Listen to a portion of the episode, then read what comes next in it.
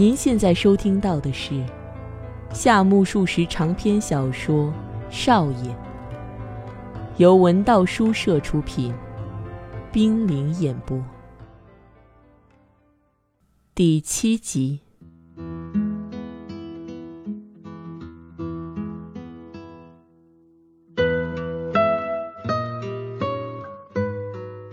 我决定当晚就离开住处。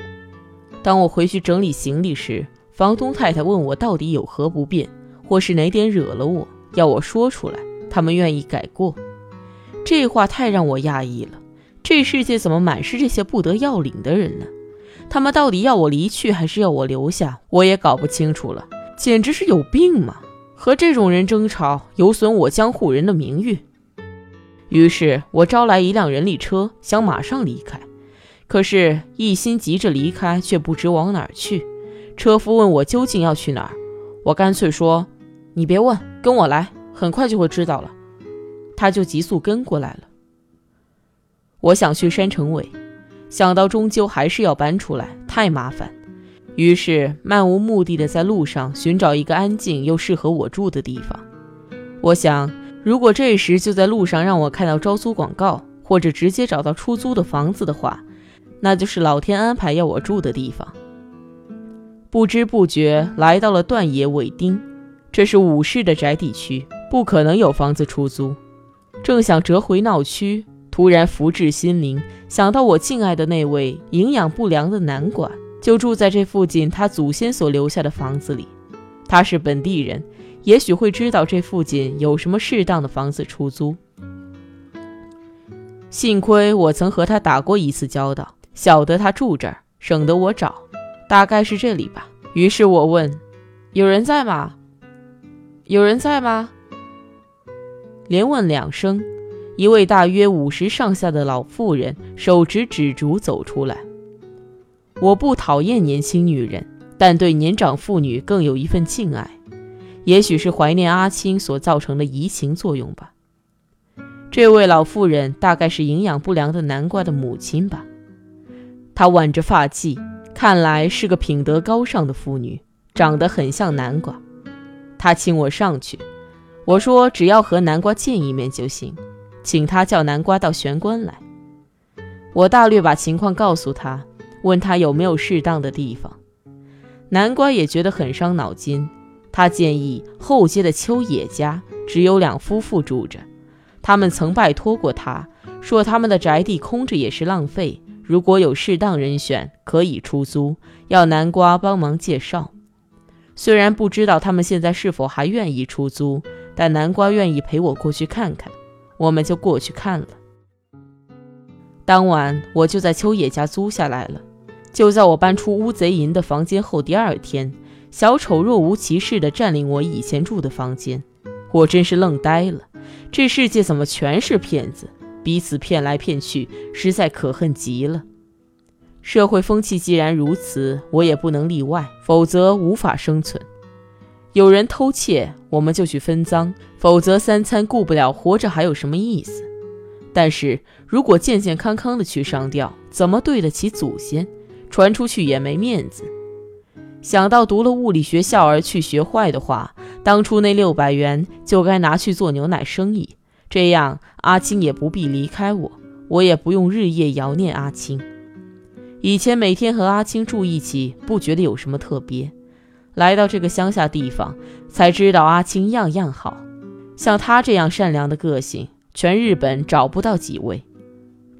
记得我来这里时，他正患感冒，不知现在怎么样了。他接到上次我给他的信，一定欣喜若狂，应该早就接到他的回函才是。我聚精会神地想这件事，因为太挂念了。接连两三天，我问房东太太有没有我的信，她说没有时，满脸同情地望着我。这对夫妻与乌贼银不同，不愧武士家族出身，两人都有高尚的人格。虽然房东先生每晚都会怪声怪调地唱能乐，但不至于像乌贼银那样卑鄙地说：“我为你泡茶。”所以自在多了。老太太偶尔会来我的房里闲聊，问我为什么没带妻子来。我说我今年才二十四岁呢，看起来像是有太太的人吗？真悲哀。他就说某处某人三十岁才娶太太，又某处某人二十二岁就有两个孩子，等等，举了半打例子来反驳我，实在拿他没办法。我只好模仿乡下人说话的样子，开玩笑地告诉他：“我也二十几岁就来娶妻吧，请你帮我介绍介绍。”老太太当真的问：“真的吗？真的呀！我想娶太太，想得不得了哟。这是应该的，所有的年轻人都会这样。”他这么说，我一时无法搭腔。他接着说：“不过，老师，你一定有太太是不是？我看得出来。”哦，你好眼力，是怎么看出来的呢？也没什么，只是看你那么焦虑的等待东京来信。哇，真出乎我意料之外。我故意夸他：“你的观察真厉害。”怎么被我猜中了吧？是，也许猜对了。可是现在的女孩子跟以前不同，你不能太大意。还是小心为妙。你的意思是说，我太太在东京有情人喽？不，你太太是没问题。那我就放心了。你要我注意什么呢？你你太太是没问题的，可是有什么不对劲吗？这一代有些老师，那位远山家的小姐。你知道吗？我不晓得。你还不知道这回事儿啊？她是这一代最漂亮的女孩，就是因为太漂亮了，所以附近大家都叫她马多娜。你难道没听说过？哦，马多娜，我晓得。我以为这是一位艺妓的名字呢。马多娜，中国人称为美女。也许吧，真叫人意外。这外号大概是那个教绘画的老师为他取的。小丑为他取的？不是，是那个叫吉川的为他取这名字的。你是说马多娜不可靠了？是啊，这个马多娜是个不真的马多娜。哼，真麻烦！自古以来，有绰号的女人都不是好东西。你说的没错，像什么鬼神阿松啦、妲己阿柏啦，都是蛇蝎女人。马多娜也属于那一类吗？马多娜本来和介绍你来的那位古贺老师订婚。没想到南瓜艳福不浅，人不可貌相啊！以后我要注意了。老太太接着说：“但是他父亲去年过世，以前他家很有钱，有银行、股票什么的，一切都很如意。自从父亲去世后，家道就突然中落了。古贺先生人太老实。”遭人欺骗，因种种理由延了婚期。这时候，那位教务主任却介入，说非他不娶。赤衣狂那家伙，我早就觉得他那件衬衫不是普通的衬衫。后来呢，他就请人去提亲，但是远山家的人说，女儿已经许配给古贺。情理上不能交代，无法立刻答应，说是要好好考虑。那位教务主任就透过关系，开始在远山家进出，终于打动小姐的芳心。哎，这个教务主任真是的，那位小姐也真是的，大家议论纷纷。都说已经许配了古贺，还移情别恋，这样做怎么对得起天宫呢？的确对不起天宫，不只是天宫，什么宫都对不起，到哪里都讲不通的。所以呀，他们的朋友绝田觉得这么做对古贺太不公平，就到教务主任那儿去理论，要他不能这么做。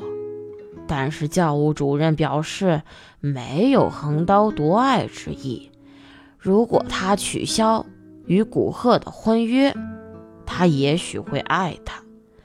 目前。他不过与远山家保持普通交往而已，没有做任何对不起古贺的事。他这么说，绝田也没办法，就离开了。据说那次以后，教务主任与绝田一直相处的不好。你知道的不少啊，你怎么会知道这么多呢？这地方小啊，什么事儿都瞒不了人。他知道太多，也让人伤脑筋。看样子，我那天妇罗和汤圆事件也逃不过他的耳朵吧？这地方真是个是非之地。不过，我因此而真正了解马多纳的意思，也清楚豪猪和赤衣狂之间的恩怨，这对我是一项重要的参考。只是我仍然不确定谁好谁坏。像我这么单纯的人，若不让我明辨黑白，我就不知道该站哪一方才好。于是我问老太太：“赤衣狂和豪猪谁是好人呢？”“谁是豪猪呢？”“豪猪就是绝田。”“啊，绝田看起来身体比较强壮。”但是赤衣狂是学士，比较能干，也比较和蔼和亲。但是据说绝田比较受学生欢迎。好吧，那究竟谁比较好？啊，薪水高的人比较占上风吧。他这么误解，我再问也突然，就不再探究下去了。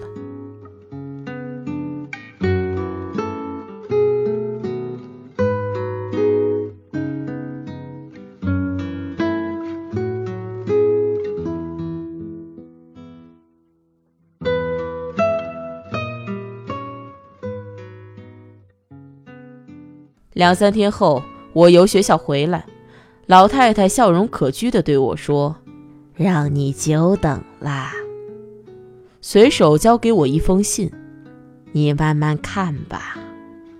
说完就走开了。我拿起信一看，原来是阿青写来的，信封上还贴了三张附条。仔细一瞧，原来这封寄到山城委，由山城委转到乌贼营那儿。再由乌贼营那里转到秋野家里来的，而且还在山城尾停留一星期之久。那儿是旅馆，也许连信也要在那儿过夜吧。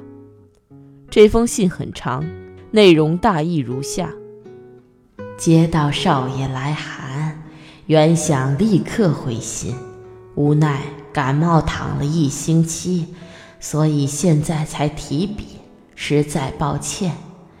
加上自己不如时下小姐们那么善于读写，字虽难看，但写得我好苦。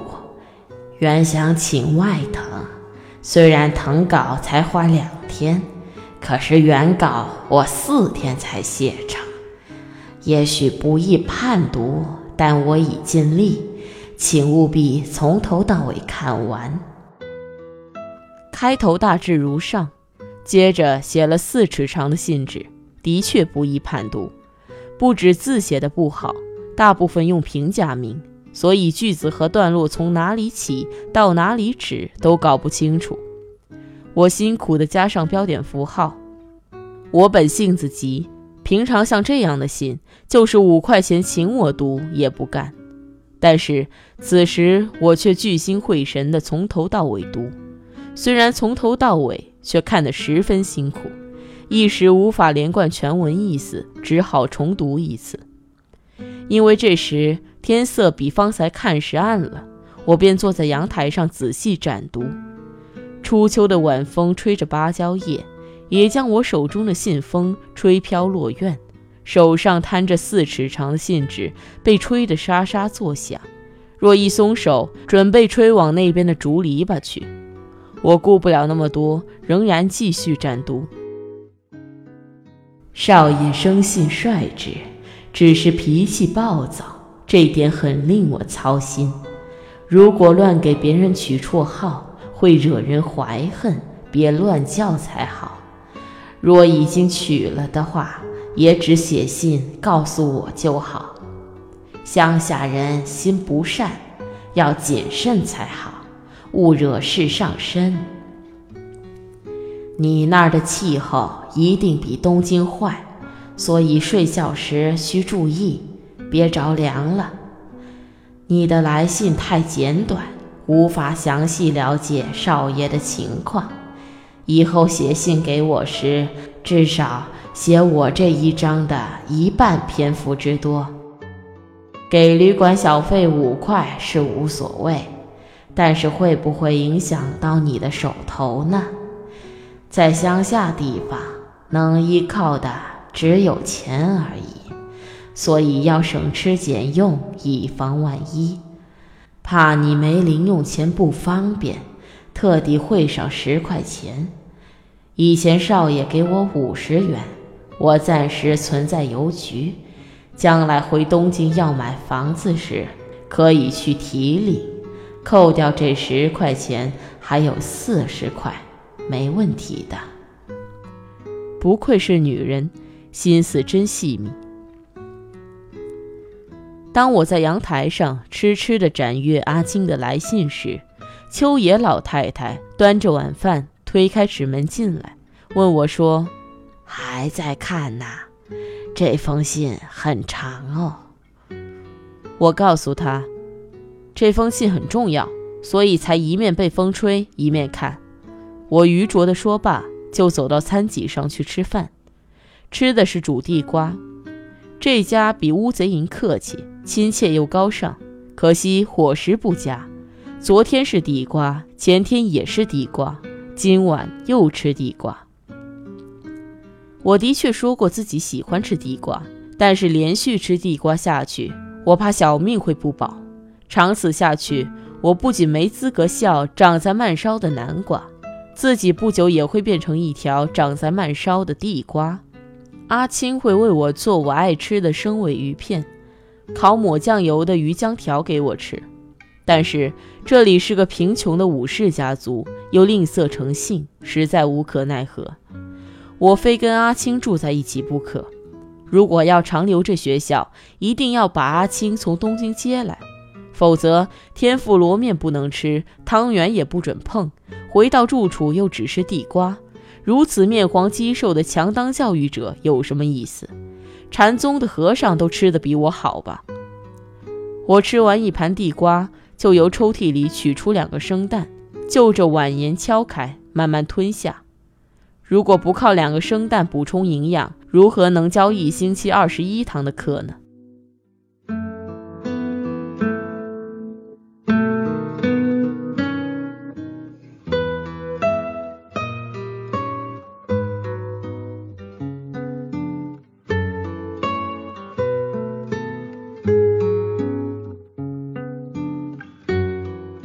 天因为读阿青的信，耽搁了泡温泉澡的时间。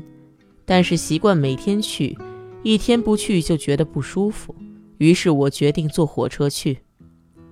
当我照例带着红毛巾来到火车站时，不巧火车两三分前才开走，必须再等一会儿。我正坐在椅子上抽着福岛牌香烟时，南瓜出乎意料地来到了。听了秋野老太太一番话，更觉得南瓜可怜。平常看他一副不问世事、以低姿态过活的样子，很可怜；而现在除了可怜之外，恨不得给他多一倍薪水，好让他明天就可以去娶远山家的小姐，并让他到东京去玩一个月。我被这念头冲色，这会儿见了他，便由衷热切地招呼他：“哎，要去泡温泉啊？过来，过来，这边坐。”忙不迭让位。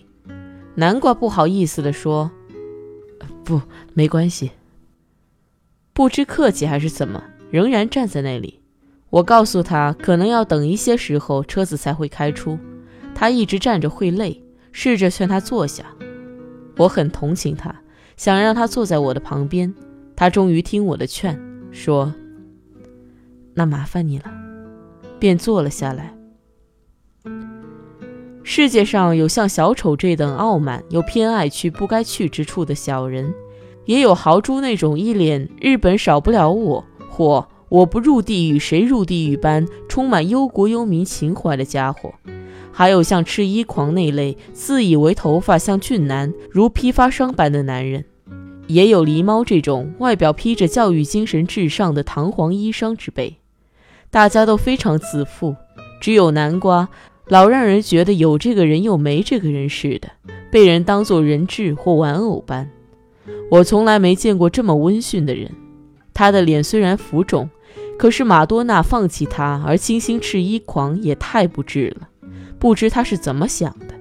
我认为再多赤衣狂都比不上一个南瓜这样的好丈夫。你是不是身体不舒服？看起来很累的样子。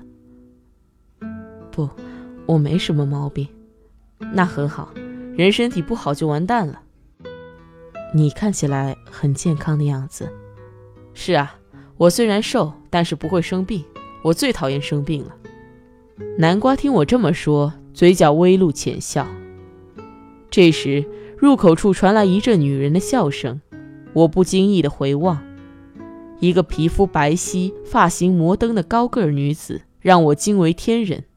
他身边陪着一个约莫四十五六岁的夫人，两人并肩来到售票口。我不善夸赞美女，所以不知如何形容，只觉得那女子。美得如一只用水加热过的水晶球，握在手里那般晶莹而且温润。